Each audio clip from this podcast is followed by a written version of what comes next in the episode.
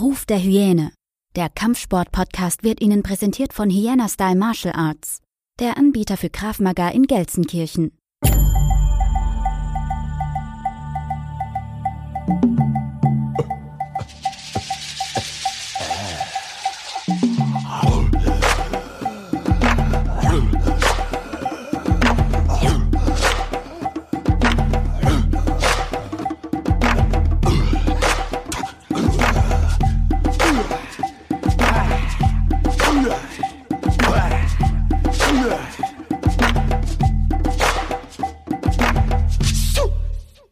Herzlich willkommen zurück zu einer weiteren Folge Ruf der Hyäne, der Kampfsport-Podcast. Meinen heutigen Gast haben die meisten von euch mit Sicherheit in irgendeinem Film der letzten Zeit schon mal gesehen, denn sie ist Stuntfrau und nicht gleich irgendeine. Ihr wisst, Leute, ich habe hier immer nur die Premium-Gäste. Sie war Double für Halle Berry im Film James Bond 007 keine Zeit für, keine Zeit zu sterben, so hieß der. Da arbeitet sie als Stunt-Double für die Hauptdarstellerin Lashana Lynch. Ich habe mir so ein paar Sachen aufgeschrieben. Sie spielte in Filmen mit wie Star Wars, Sense8, Hitman, The First Avengers Civil War, Avengers Infinity War, Avengers Endgame, Warrior Nun und so weiter.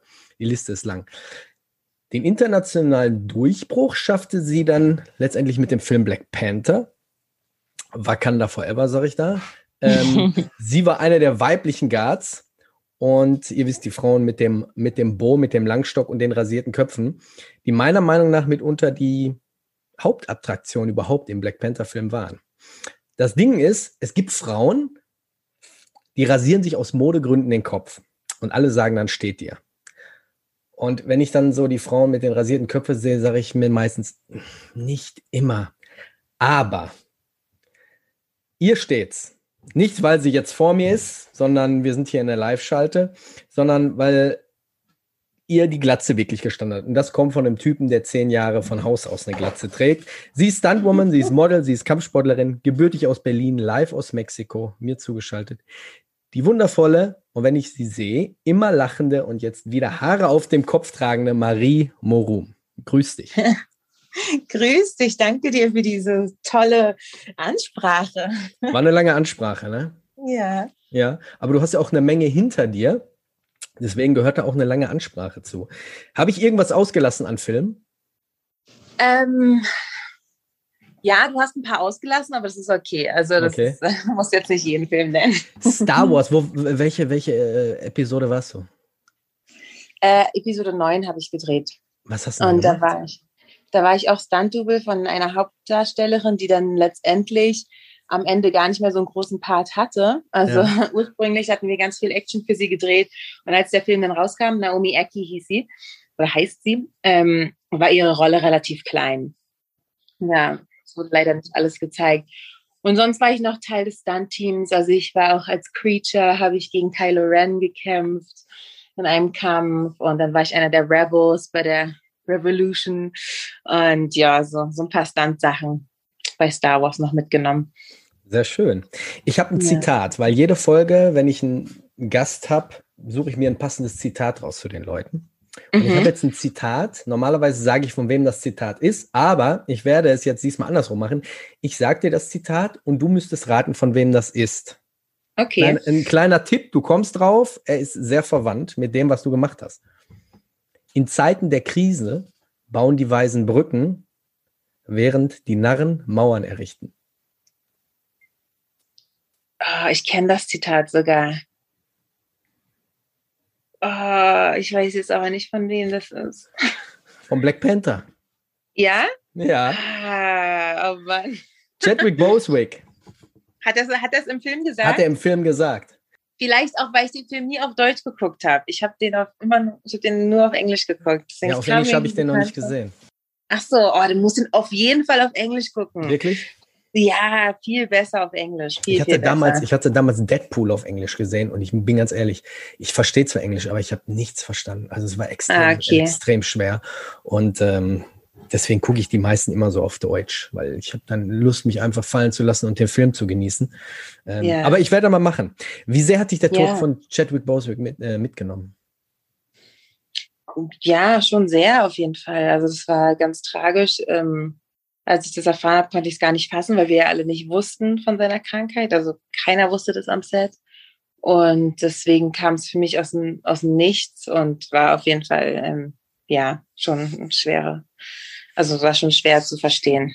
Ja, ich kann das nachvollziehen. Also ich habe auch, bin morgens aufgestanden, hatte die Nachricht gesehen. Ich habe erst noch gedacht, kennt, man kennt da ja, Internet spinnt manchmal, ne? Irgendjemand mm. ist für mehrere Tage irgendwie nicht auffindbar und schon heißt es, der ist, ist tot. Und pff, ja. das war wirklich, ähm, wirklich unschön.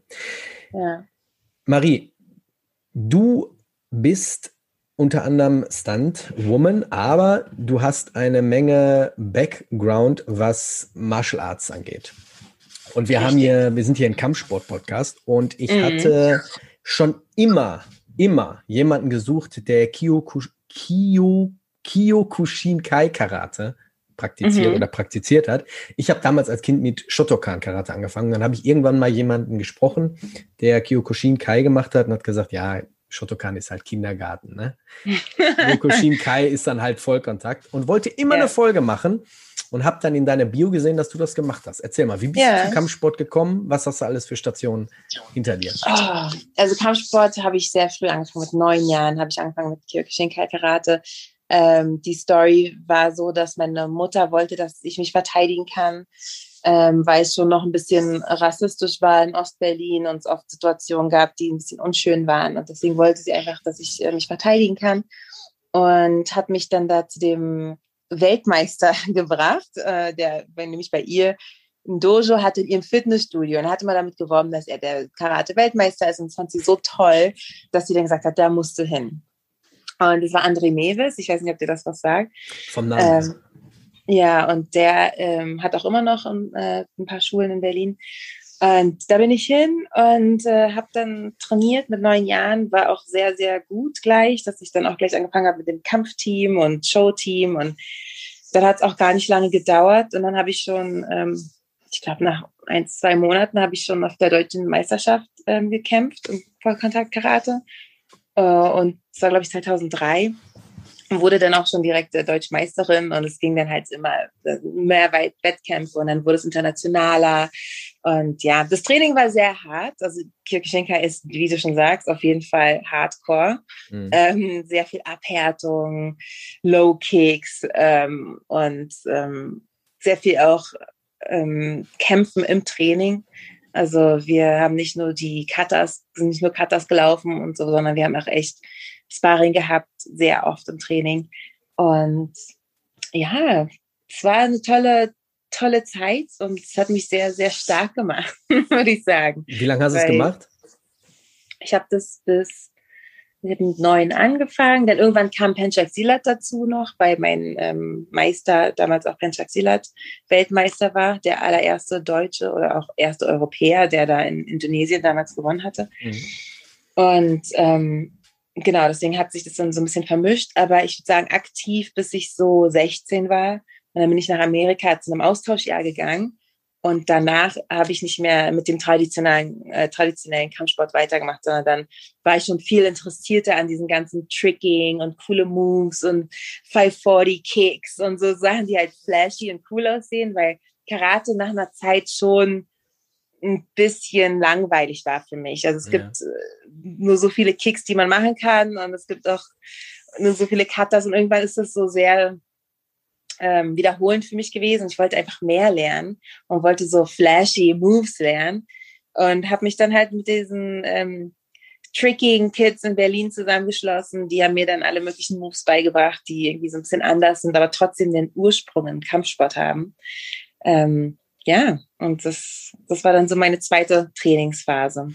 Ich kann mich erinnern, ich hatte, ich habe 13 Jahre lang Capoeira sehr, sehr äh, intensiv gemacht. Und ich kann mich erinnern, nee. dass es dann zu einer bestimmten Zeit, ich glaube Anfang 2000 war, ich komme ja aus Nordrhein-Westfalen, da gab es die Sporthochschule, oder gibt es die Sporthochschule Köln.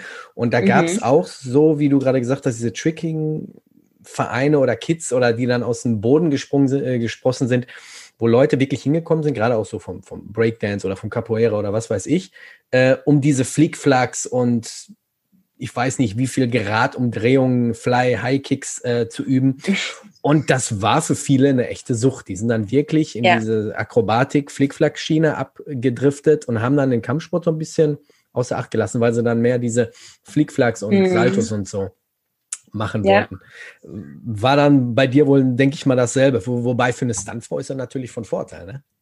Ja, für mich war es super. Also ich wollte ja gar nicht Stuntfrau werden, ich wollte einfach nur die Moves lernen. Und ich hatte diesen traditionellen Background, das heißt, ich wusste, wie man kämpft, ich war total abgehärtet. Ich, ich, das, das alles habe ich schon durchlebt. Ich war auch in äh, 2007 in Singapur, habe da die Junioren-Weltmeisterschaft in Penchak Silat gewonnen. Also ich habe wirklich so sehr traditionell Wettkämpfe und Shows gehabt. Und das war für mich einfach mal was Neues, dann so Tricking und ein bisschen rumflippen und springen und so.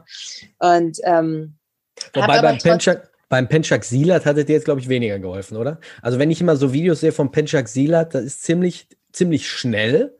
Mhm. Ähm, aber das sind dann manchmal so Sachen bei, ich frage jetzt, ich frage jetzt ganz einfach, ich habe noch nie ja. Penchak Silak äh, irgendwas ausprobiert, aber ist das effektiv, wenn du jetzt sagst, deine Mutter hat dich damals mit dem Background angemeldet, die junge Marie soll sich auf der Straße verteidigen können. Würdest du sagen, du könntest dich mehr mit aufgrund vom Kyokushin verteidigen oder wird dir mehr das Penchak Silat helfen?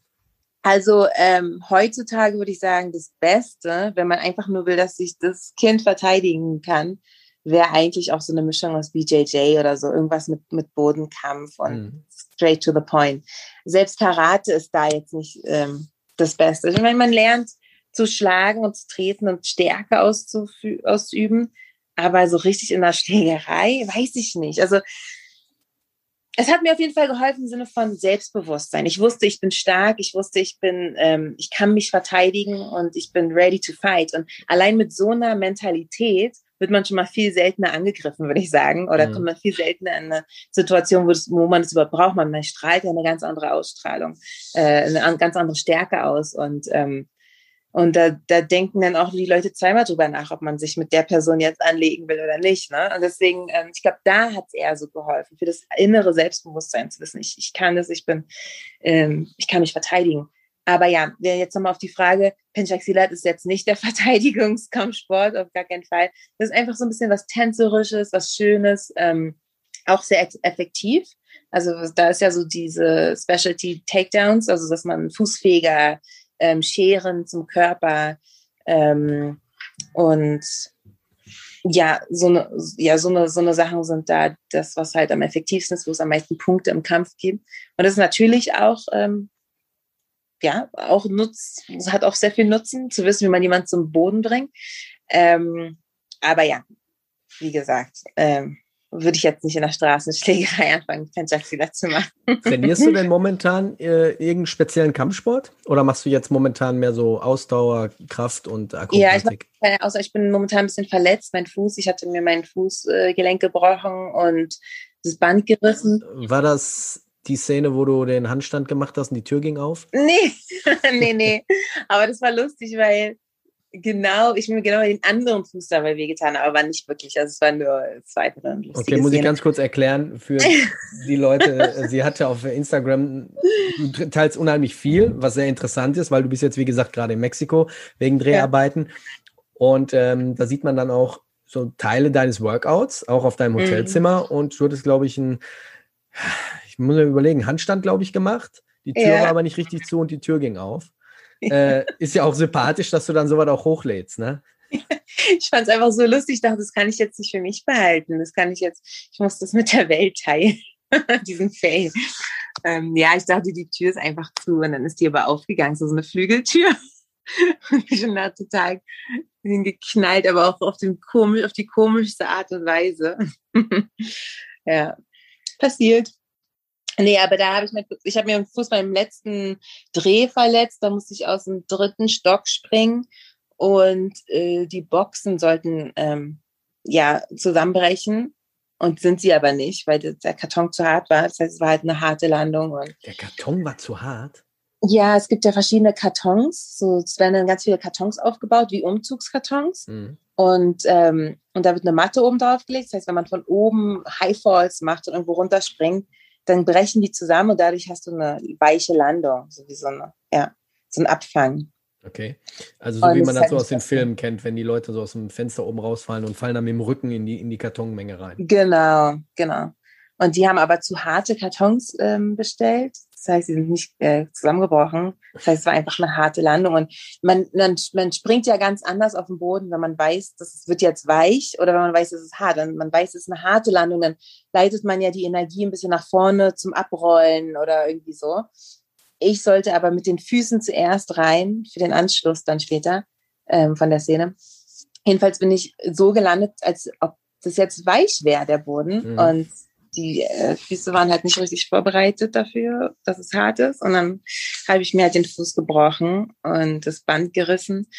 Und deswegen kann ich gerade nicht so viel trainieren. Ich war jetzt einmal hier in New Mexico, ist ja ist ganz bekannt für die MMA-Fighter. Also hier kommen ganz viele MMA-Fighter zum Trainieren.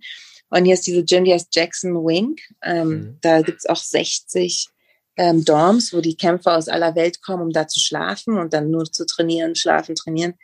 Und da war ich jetzt einmal trainieren ähm, war auch total cool, aber ich habe gemerkt, ich kann es halt noch nicht mit dem Fuß. Ich kann mit dem Fuß nicht richtig ähm, ja, ja, auf, oder auch kicken und äh, das, den Fuß dann so eindrehen beim Kick und sowas. Das ist halt Wie lange ist das jetzt her? Das ist jetzt zwei Monate her. Ja, dauert, ne? Mhm. War, das, war das jetzt zu den Dreharbeiten mit Queen Latifah.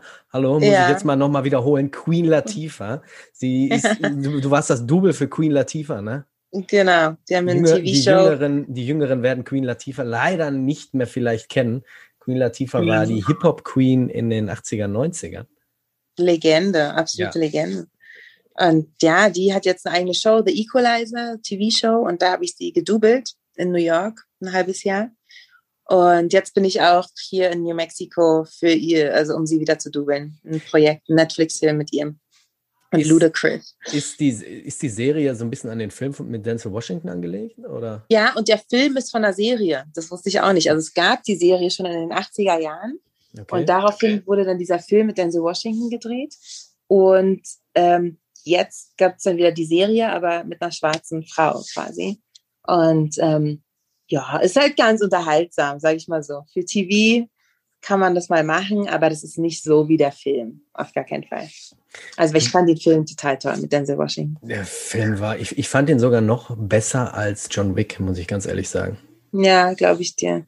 Ja. Weil gerade die Szene, ich glaube, im ersten war das, wenn er zu den Russen da reinkommt und er stellt die Uhr an ja. und schließt die Tür ab und kurz Blick ja. links, rechts und ja. so Filme könnte ich mir stundenlang angucken. Ja, das ist echt toll. Du bist aus dem Haus gesprungen. Wie, ich sag jetzt mal, wie viel muss das Vertrauen sein, dass du sagst, ich springe jetzt mal eben, weiß ich nicht, zehn Meter oder fünf Meter runter ähm, und mhm. lande auf dem Rücken. Wie tief muss da das Vertrauen sein? Also ich muss mir zu 100 Prozent vertrauen. Ich mache nichts, wo ich mir nicht 100 Prozent vertraue, wo ich nicht 100 Prozent weiß, dass ich das kann. Da mache ich die Moves nicht. Also dann sage ich auch viele Jobs ab und sage, ich bin nicht die Richtige dafür. Kommt auch schon vor. Ähm, ja, ja, kommt öfter vor. Wenn, wenn ich das nicht fühle, dann mache ich es auf gar keinen Fall. Ich mache keine halben Sachen. Also da muss man schon echt sich selbst vertrauen. Und ja, deswegen, wenn ich dann wirklich am Set bin und das mache, dann fühle ich mich auch gut, weil ich weiß, Marie, das kannst du, es geht alles gut.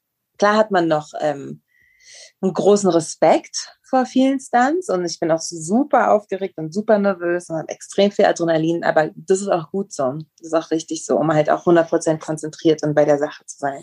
Mhm. Und dann, wenn man es dann geschafft hat, ist das Gefühl natürlich am besten. Ne? Heißt, du, du hörst schon auf dein Bauchgefühl, ne? wenn er irgendwas sagt. Ja. Äh, finde ich, äh, find ich sehr erwachsen, finde ich gut. Die Stunt-Frauen-Stunt-Mann-Szene ist in den USA ja ziemlich groß. Ich sag mhm. jetzt mal, warum? Ich meine, ist jetzt nicht böse gemeint, aber wie kommt dann jemand aus den USA dazu, eine Stuntfrau aus Deutschland zu kommen zu lassen? Ist da die Rivalität so nicht so nicht so groß, dass du von von Deutschland oder hatte man von dir schon eine Menge Gutes gesehen und hat gesagt, die müssen wir unbedingt haben? Ja, das erste Mal war es so, dass man sehr viel Gutes von mir gesehen hat und die haben mich eingeladen zum Casting für Black Panther und aus Deutschland eingeflogen. Und ähm, da habe ich mich einfach durchgesetzt. Es waren extrem viele Frauen, bestimmt, die haben bestimmt über 100 Frauen gecastet, aus Amerika auch. Und ich habe mich da einfach durchgesetzt und die fanden mich am besten. Und dann habe ich den Job bekommen und daraufhin, weil ich ja dann schon Teil des Marvel Universes war, habe ich dann noch ähm, Avengers Infinity War und Endgame gedreht. Und dann lernt man natürlich die besten Leute kennen. Und wenn die sehen, wie du trainierst, wie du performst, du sprichst dich ja dann auch rum. Und dann heißt es, ey, ich habe hier Marie oder du musst Marie buchen oder was auch immer. Und da, somit macht man sich einen Namen. Das geht dann relativ schnell. Und ja, jetzt habe ich äh, in Amerika einen relativ hohen, ich weiß auch nicht wie, das, weil wie du schon sagst, es gibt extrem viele Standleute in Amerika und es ist auch ein riesiges Business. Aber ich habe mich hier irgendwie so established, dass man, dass man mich kennt und mich bucht. Ja, ja, aber guck mal, wie groß bist du? Du scheinst ziemlich groß zu sein. 1,73. Echt? Nein. Mhm. Also mhm. auf den Videos würde ich dich irgendwie locker über 1,80 einschätzen. Echt? Echt. Also auf den Videos, wenn du dann, ja gut, du hast lange Beine. Wenn du, wenn du dann Highkick machst, denke ich so, so, boah, die ist bestimmt 1,80, 1,83, 1,85 irgendwie so in den Dreh. Echt? Ja, deswegen habe ich gedacht, vielleicht, ähm, guck mal, so wie ich gerade dich äh, auch begrüßt ja. habe, du bist immer am Lächeln. Ähm, ja. Du bist jung, du siehst gut aus, du kannst, du kannst fighten, du kannst Akrobatik. Ähm, vielleicht ist das auch ein Pluspunkt. Plus, die Dame kommt aus Deutschland, ist mal was anderes als irgendwie. ne? Ja, ja, das stimmt. Wie, wie sah ja. das Casting aus für Black Panther? Für Black Panther? Ah, das war das schwerste Casting meines Lebens. Also das war wirklich. Es ging sechs Stunden und ähm, wir hatten ganz verschiedene Stationen. Eine Station war Bow-Staff. Da wurden dir einfach Moves gezeigt und kleine Choreos mit dem Bow-Staff und du musstest da einfach nachmachen. So. Da war nicht viel Zeit mit einstudieren und üben, sondern da ging es auch ein bisschen darum, wie schnell kannst du was umsetzen, ins kalte Wasser geschmissen, wie schnell kannst du performen, wie gehst du mit Stress um. Dann wurde ein bisschen nach Basic Martial Arts Skills gefragt. Dann Reaction, also so Screenfighting, wie du reagierst, wie du kämpfst. Ähm, vor der Kamera, dann Stürze, alle möglichen Stürze, Frontflip, Backflip zu, zur Seite, abrollen, Wahnsinn. alle möglichen Stürze wurden abgefragt und dann ähm, und dann zum Schluss musste man performen. Dann kam der Stunt-Koordinator, äh, dann kam der Regisseur vom Film, die Produzenten. Alle waren im Raum, alle Frauen, die auch gecastet wurden. So, der Raum war voll. Und man musste dann alleine vor allen Leuten auf der Matte dann so Sachen vorführen. Und mein Flug ging zurück nach, Amerika, äh, nach Deutschland. Ähm, deswegen musste ich als erstes anfangen, vor allen Leuten. Und dann hieß es noch so, ja, Maria, zeig doch noch mal, was du hier vorbereitet hast für das Casting. Und ich dachte mir so, ich habe gar nichts vorbereitet, aber habe natürlich dann einfach ganz professionell so getan, als ob äh, ich natürlich äh, mich hier schon wochenlang vorbereitet habe und habe dann irgendwelche Sachen gemacht, so aus dem improvisierten Freestyle. Freestyle. Genau, und dann war so, okay, ähm, und jetzt zeig uns noch die Choreografie. Und dann habe ich Choreografie gezeigt, dann noch ein bisschen mit Acting und so. Und dann direkt meine Tasche gepackt, ciao, und zurück, äh, direkt zum Flughafen, ins Flugzeug zurück nach Deutschland. Also es ging relativ schnell. Ähm, ich habe die anderen Mädels nicht gesehen, aber ich habe mich später ähm, ähm, sagen lassen, dass viele Mädels mit diesem Druck auch gar nicht umgehen. Weil da waren extrem viel talentierte Frauen dabei, auch so äh, sehr viel Kampfsportler, sehr viel Turner, Leistungsturner und Leute, die wirklich gut sind. Aber das war so ein Druck vor diesen Menschen und vor den Regisseuren und vor den Produzenten und so, so ein Druck, dass damit viele nicht umgehen konnten und so ein Blackout hatten und gar nicht mehr performen konnten. Und das wird dann natürlich auch in so einem Casting ab, abverlangt. Das, weil das ist ja wie eine Filmsituation am Set. Dann hat dir die Erfahrung auch natürlich die Tür geöffnet, ne? Weil du hattest die erste Rolle, habe ich gelesen, 2008 als Kinderstatist für Ninja Assassin, der in ja. Berlin damals gedreht worden ist. Dann wirst du schon da so einen Eindruck gemacht haben, dass sie sagen, guck mal, die kommt mit dem Druck ganz gut zurecht, kann mhm. sich bewegen, kann kämpfen, kann Kicks, Flips machen. Ähm, hat die Ruhe irgendwie weg. Vielleicht ist ja auch meistens das, so dieser Freestyle, vielleicht doch besser, als wenn du dir wirklich wochenlang irgendwie Gedanken machst über irgendeine bestimmte Choreo. Ja, das stimmt, das stimmt. Dann ist es halt einfach so, du musst jetzt irgendwas machen. Und du machst dann auch irgendwas. Und es ist mm. dann auch egal. Und dann zum Schluss habe ich auch noch ein bisschen gelacht und alle haben gelacht, weil die, glaube ich, auch gemerkt haben, so, ähm, denken sich das hier gerade aus. Das hat man dann auch gemerkt, aber es ist ja auch egal. Wenn es gut ist, ist es gut, dann ist es auch egal, ob das jetzt äh, alles so zusammenhängt oder nicht. Aber das ist so, wenn einer lacht, dann hast du direkt irgendwie eine kleine Sympathie so ein bisschen aufgebaut. Ja. Und die werden gesagt haben, ey, die ist mir mit dem Lächeln im Gedächtnis geblieben. Plus ja. die geile Performance, lassen sie nehmen. Wie viel haben die genommen? Wie viele Leute? Wir waren dann, glaube ich, sechs Mädels, ähm, die die Dora Milaje gespielt haben. Ähm, sechs Stunt-Mädels, also es war ja ein ähm, Acting-Credit, aber die wollten trotzdem Stunt-Frauen als ähm, also ja, mit einem Stunt-Background äh, Schauspielerin haben. Mhm. Ähm, ja, zum Schluss mit den Hauptdarstellern waren wir dann, glaube ich, acht. Ja. Und ja, es war eine richtig, es war die, die beste Zeit meines Lebens. Also nicht, dass jetzt meine Zeit nicht schön ist, aber das war der, das beste Projekt, was ich jemals gedreht habe. Und das wird es, glaube ich, für immer auch bleiben. Also es war nicht wer, nur. Wer weiß, du weißt ja nicht, was noch kommt. Ich meine, wenn du jetzt wieder ja, in New Mexico stimmt, bist und äh, nimmst wieder irgendwelche Dreharbeiten auf, also. Das war schon, also Black Panther war, das war halt so historisch. Das ist ja. auch ein Film, der wird in die Geschichte eingehen. Ne? Also nicht nur, weil der Film so toll ist, sondern auch mit allem, was er steht. So, das erste Mal, dass sowas gezeigt wurde, so ein afrikanischer Superheldenfilm, wo Afrika und die Schweiz, schwarze Gesellschaft so gut dargestellt wird und so. Das ist ja, das war ja wirklich ein weltbewegender Film und der hat die Filmindustrie auch komplett verändert. So. Vor allem ähm, besser. er hat die, er hat die äh, afrikanische Welt besser in der Technologie auch darstellen ja. lassen, als ja. die anderen denken, sich so zu halten. Also ne, ja. die Technologie, die die damals oder die die in dem Film hatten, war natürlich den, ich sag jetzt mal, dem weißen, dem mhm. äh, weißen westlichen so ein bisschen überlegen. Und das fand ich wirklich mhm. ganz gut. Ja, voll. Und das war ja auch noch damals zur Zeit von Trump, ne? Deswegen war ja, mhm. ja auch, glaube ich, dieses Zitat mit Mauern, weil er ja damals gesagt hat, Mauern, äh, wir wollen die Mauern. Ah ja, errichten. stimmt. Deswegen glaub, war das. Mhm. Ja, stimmt, hast du recht. Ja, das war einfach ein ganz, ganz starker Film. Auch so, auch so Szenen wie, ähm, es hat jetzt gerade gar nichts mit Kampfsport zu tun, aber so sehen wie im, im Museum, als er dann auch gesagt hat, ey, diese Sachen hier, die gehören nicht hierher. Die gehören nach Togo, nach Kamerun, nach Ghana, wo ihr sie hergeklaut habt. So, das mhm. sind Sachen, ich klaue sie jetzt zurück. Und das ist so, das muss man sich auch vor Augen halten, dass diese ganzen Museen, in die wir gehen, beinhalten einfach Dinge, die geklaut wurden von Kulturen, die das nicht hergegeben haben, es gewaltsam äh, weggenommen wurde. Und jetzt immer mehr Länder, auch Deutschland ja jetzt auch letztens, ähm, ein Museum aufgelöst hat und gesagt hat, die geben die Sachen zurück an das, an das äh, Volk oder an den Stamm, woher das überhaupt äh, ähm, herkommt. Und ich finde, es sind ähm, auf jeden Fall gerade gute, gute Schritte, die da gemacht werden. Einfach das Bewusstsein zu zeigen. Wir haben ja. noch eine Menge vor uns, sagen wir mal so. Ja. Wir sind zwar auf dem mhm. richtigen Weg, aber wir haben eine Menge vor uns. Das, was du am Anfang angesprochen hast, weil deine Mutter hat gesagt, gerade auch wegen rassistischem Background, hast du das in deinem Leben als, ich hatte letztens diese Doku gesehen, ich weiß nicht, ob du die auch gesehen hast, Schwarze Adler. Kennst du nee, wollte ich noch gucken, die gucke ich mir noch an. Den Titel fand ich so ein bisschen, wo ich gesagt habe, okay, hättet ihr euch vielleicht doch nicht was anderes aussuchen können, mhm. aber vom Großen und Ganzen war es eine wirklich, eine wirklich wunderschöne Dokumentation.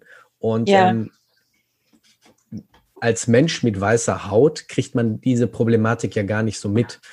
Ja. Hast du das in Berlin, die ja eigentlich, wo man sagt, weltoffene Stadt, schon als Kind auch dann so oder bis jetzt als erwachsene Frau miterlebt? Äh, ja, auf jeden Fall. Also ich bin ja in, wie gesagt, ich bin in Ostberlin aufgewachsen und das war ganz normal. Also Rassismus ähm, war für mich ein Alltag. Ähm, jetzt, wo ich erwachsen bin, reflektiere ich immer mehr, mehr Situationen und denke mir so, krass, ähm, wie traurig das ist, dass das für mich normal war. Aber ich kannte es ja nicht anders. ich kannte es ja einfach nicht anders.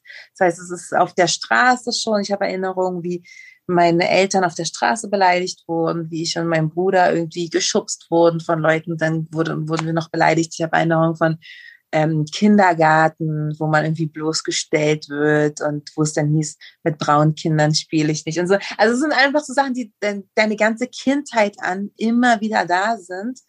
Ähm, so dass es für dich einfach ganz normal ist. Also man akzeptiert es einfach so.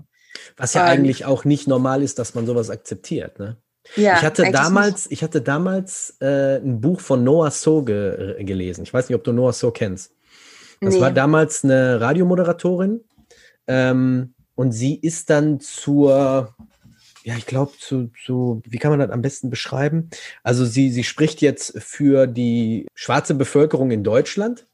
Und mhm. äh, sie hat ein Buch damals rausgebracht, das hieß Deutschland schwarz-weiß. Und da ist viel mhm. die Rede von positiven Rassismus. So, mhm. darf ich mal in deine Haare fassen? Mensch, der fühlt sich ja komisch an. So Sachen, die, ich sage jetzt mal, die weißen Menschen für überhaupt nicht rassistisch halten. Ja, das kommt ja auch noch dazu. Ich finde, ja? das ist, genau, das ist auch nochmal ein Rassismus, der kommt nochmal on top. Also es gibt ja nicht nur diesen negativen, dass du angegriffen und beleidigt wirst, sondern dass du anda dass dir andauernd gesagt wird mit sogenannten Komplimenten, ja.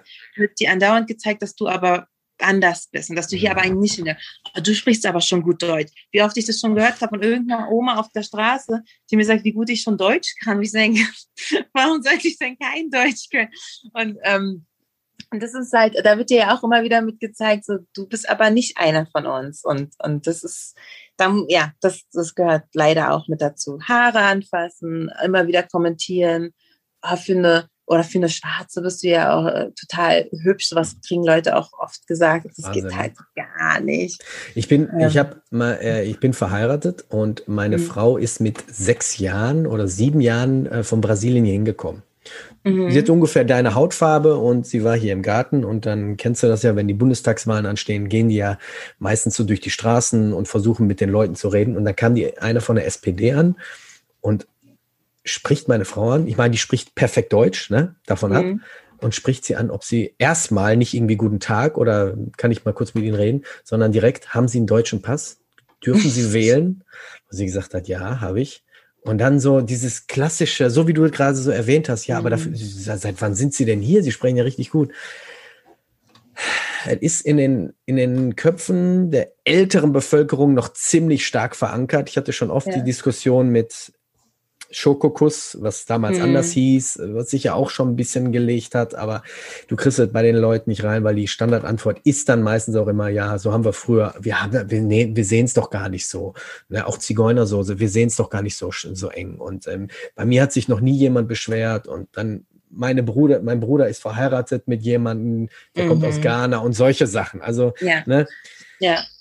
Das ist halt, das ist halt so traurig, weil ich denke mir so, wenn jemand das nicht will, wenn es eine Beleidigung für jemanden ist, was ist denn daran so schlimm zu sagen, ich sage das nicht mehr? Ja. Ich meine, es tut dir doch nicht weh. Und es geht auch immer um so eine Süßigkeit, dieses Schokokuss. Ich kenne keinen Menschen, der das isst. Ich kenne niemanden, der dieses Zeug auch kaufen ist. Das heißt, es ist sowas Unrelevantes in unserer Gesellschaft auch. Das ist eigentlich nicht mal was, was man jeden Tag irgendwie in den Mund nimmt und sich jetzt auch wirklich ähm, da jetzt ähm, ähm, umstellen muss, das nicht mehr zu sagen, weil das ist ja so in unserem Wortgebrauch. Es geht um sowas, um so eine Lappalie, wo man einfach sagen kann, okay, copy that, kein Problem, sage ich mhm. nicht mehr. Wenn es dich beleidigt und dich und dich traurig findest, ja, warum sollte ich das denn sagen? Weil mich verändert es nicht, wenn ich ein anderes Wort benutze. Ich hatte damals, ich hatte damals meinem Sohn was erklärt. Da war der ganz, ganz klein. Da habe ich gesagt, pass mal auf, du kaufst dir ein Auto, das hat die Farbe rot. Nach zwei Jahren mhm. ist das. Auto kaputt. Dann kaufst du dir ein neues Auto, das hat die Farbe blau. Du brauchst mhm. vielleicht eine Woche, dann hast du dich an die Farbe gewöhnt. Mhm. Aber seit tausenden von Jahren kriegen wir es nicht auf die Kette, andere Menschen mit einer anderen Hautfarbe zu akzeptieren. Verstehe es nicht, verstehe es ja. nicht. Ich weiß ja. nicht, äh, was das für ein, für ein ekelhafter Virus ist, dieser, dieser Rassismus, ja. aber. Und auch so ein weltweiter Virus. Das ist ja nicht nur ein deutsches Problem, es ist ja hier in Amerika, es ist überall auf der Welt gibt es dieses Problem. Ja, es ist, ich werde es auch nie verstehen, aber ich glaube, es wird auch nie weg sein, leider. Also ja. es ist was, mit was, mit dem man sich irgendwie arrangieren muss. Und ja. Aber nicht schweigen man muss. Man kann ruhig immer den, nee, den Mund aufmachen ja. und sagen, ähm, dass das falsch war. Es gibt Leute, die sehen das ein, aber andere.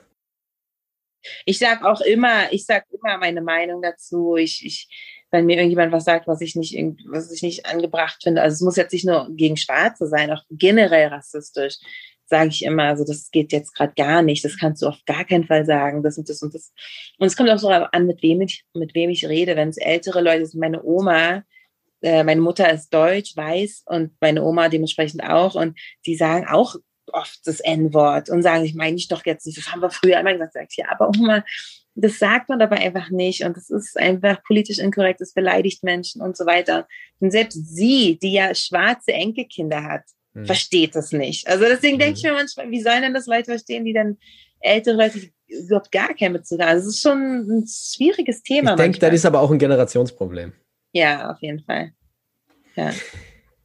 Wir wollen jetzt aber nicht weiter über, äh, über Rassismus sprechen. Ähm, yeah. Nicht, dass es nicht jetzt äh, wichtig wäre, aber du hast natürlich auch gleich noch ein paar Termine. Ich würde aber noch mhm. zwei Sachen schnell mit dir ansprechen. Unter einem, okay. ich habe einen Freund von mir gesagt, ey, ich habe die Marie Morum ähm, mhm. als Gast. Und er kannte dich nicht. Und dann habe ich kurz erzählt, ne, von Black Panther und dann kam die Diskussion auf und jetzt möchte ich gern, wir waren beide sprachlos, weil wir wirklich keine Antwort darauf haben. Warum gibt es in Deutschland keine Martial Arts Filme, die gut sind? Woran liegt's? Das ist eine sehr gute Frage. Ich kannte keinen einzigen. Ah, es gibt ja diesen ganz alten Film Kampfansage. Ich weiß nicht, ob du den noch kennst. Der, war, der? war sehr sag bitte, nicht, sag bitte nicht Till Schweiger. Nee, nee, nee, nee.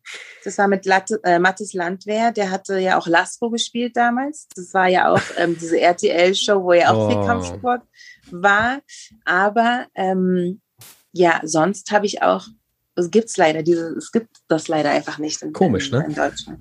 Und es arbeiten viele Leute dran. Also es ist nicht so, dass es nicht die Leute gibt, die das durchsetzen wollen. Es gibt viele Leute, die gerade an Filmideen und, und Konzepten arbeiten. Aber die Produzenten, die Geldgeber, die Sender, die lassen es nicht durch. Da ist das Problem. Sie sagen halt, das ist nichts für Deutschland und es wird nicht gesehen, es wird nicht gekauft ähm, ja, da, da ist nämlich das Problem. Da geht es nicht weiter. Es gibt viele Leute, die was produzieren und das machen wollen. Und sehr viele talentierte Kampfsportler in, in Deutschland. Ja. Ähm, oder auch, ähm, ja, Stuntleute, sehr viele. Aber ja. Aber wenn es irgendwie so um Actionfilme oder Martial Arts Filme generell geht, dann guckt man immer so nach Asien oder USA. Also ich kenne mhm. wirklich keinen, der mich wirklich vom Hocker gehauen hat. Damals ja. wie, die, äh, wie du glaube ich gesagt hast, Lasko, die Faust Gottes war das irgendwie die Serie, da, damals auf Sat 1, der kämpfende Mönch. Ach, come on.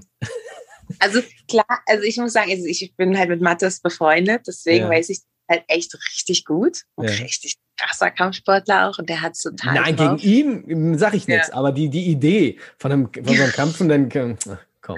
Ja, es war halt die Umsetzung war leider irgendwann dann auch nicht mehr da. Ja. Aber die Action war schon toll hier und da. Also wenn man sich mal so ein paar Ausschnitte bei YouTube anguckt von ein paar Kampfszenen und so, wie die da einfach irgendwelche Beat-Twists und alles Mögliche machen. Also es war schon, war schon nicht ohne. Du hast eine, einen Kampfsportverein gegründet, 2016. Richtig. Protect Yourself Academy. Kannst du mir mhm. da noch was kurz zu erzählen? Ja, also das war auch die Zeit, wo viele Anschläge waren weltweit, auch in Paris und dann auch in Deutschland. Und es war ähm, so, dass ähm, viele Leute mich angesprochen haben, ob ich dann nicht mal einen Selbstverteidigungskurs geben kann mhm. für Kids. Und dann habe ich das mit meiner Partnerin Niki, mit der ich, also meine Geschäftspartnerin, mit der ich ähm, Kampfsport früher gemacht habe. Also wir kennen uns seit wir kleine Kinder, seit Tag eins kennen wir, wir haben, kennen wir uns. Wir haben alles zusammen erlebt, jeden Wettkampf zusammen, jede Show zusammen, alles zusammen erlebt, jedes Training durch dick und dünn.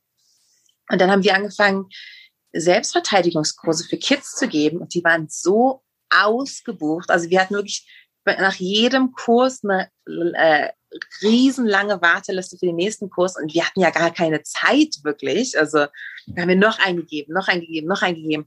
Und irgendwann meinten die Eltern, wir würden gerne was Regelmäßiges machen. Wir würden die Kinder gerne irgendwie regelmäßig irgendwo hinschicken. Und dann meinten wir, okay, wie auch immer wir das zeitlich geschafft haben, haben wir dann echt einen Kampfsportverein gegründet, wo wir dann auch ähm, zweimal die Woche Training selber gegeben haben. Ich war dann ja irgendwann komplett raus, konnte gar keine Trainings mehr geben und dann haben wir halt angefangen, Trainer einzustellen und das weiter halt äh, businessmäßig zu führen. Ich war auch ab und zu mal da, wenn ich in Berlin war. Aber ähm, ja, das läuft halt, also jetzt war Covid, deswegen lief es jetzt gerade gar nicht mehr letztes Jahr. Aber an sich läuft es super gut an. Wir kriegen sehr viele Anfragen für Probetraining, so viel, also fast zu viel, um das, also wir können es gar nicht umsetzen. Wir können es eigentlich gar nicht umsetzen. Es ist äh, eine riesige Nachfrage. Ich äh, gebe seit 2013 gebe ich Unterricht auch für Kinder und Jugendliche mhm. und es ist wirklich, also die rennen, so wie du gesagt hast, die rennen ja wirklich die Bude ein. Ich habe damals ja. ja. dann auch einen Verein gegründet und wir haben auch vier Trainer, die dann zwei, dreimal die Woche die Kinder unterrichten. Und das Schöne ist, die Kinder nehmen es aber auch schnell auf. Ja. Was total. du bei den Erwachsenen nicht hast. Du hast manchmal Erwachsene, die kommen, haben mhm. null Background und fangen dann mit 30, 40 an und du merkst, ah, so, die Bewegung ist nicht so da, der Flüssige, die Deckung und die Kinder. Es ist auch schön zu sehen, wie die dabei wachsen. Ja, voll. Und auch so, für mich ist immer das Wichtige, nicht nur äh, der Kampfsport, also das Training an sich, sondern die Werte dahinter. Mhm. Das ist für mich fast genauso wichtig und oder, oder ist genauso wichtig. Und deswegen, da, da lege ich ganz großen Wert drauf, auch als wir diese Selbstverteidigungskurse gegeben haben. Ich meine, wie, wie doll können sich Kinder selbst verteidigen, wenn dann ein erwachsener Mann kommt?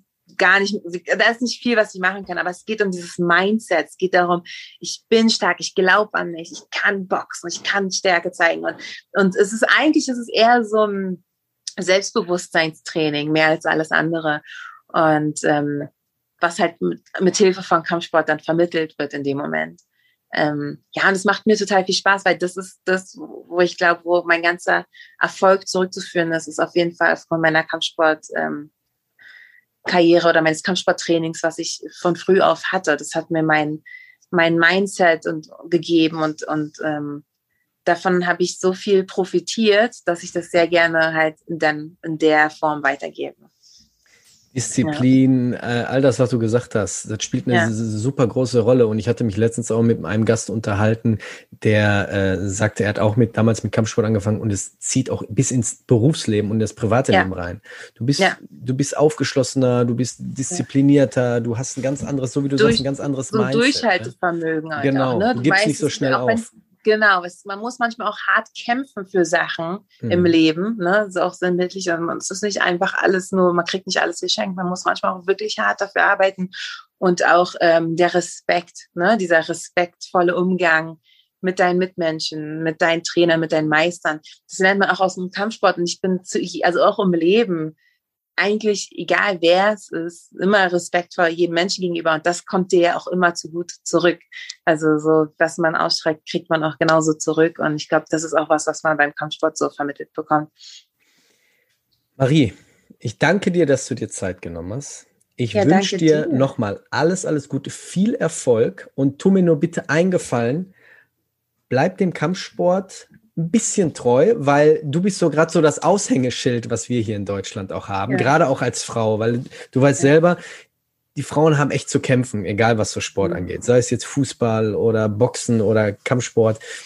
Die Frauen müssen ein bisschen gefördert werden und du bist gerade das perfekte Aushängeschild. Also du bist mhm. jetzt gerade so, muss ich sagen, die Perfektion die wir so ins Ausland gegeben haben. Mhm. Ähm, für alle Leute, die der Marie folgen möchten, wollen, ihr findet sie auf Instagram, Marie Morum. Sie hat auch einen Fitnessratgeber, Slim Kick, rausgebracht. Kampfsporttraining, das richtig reinhaut.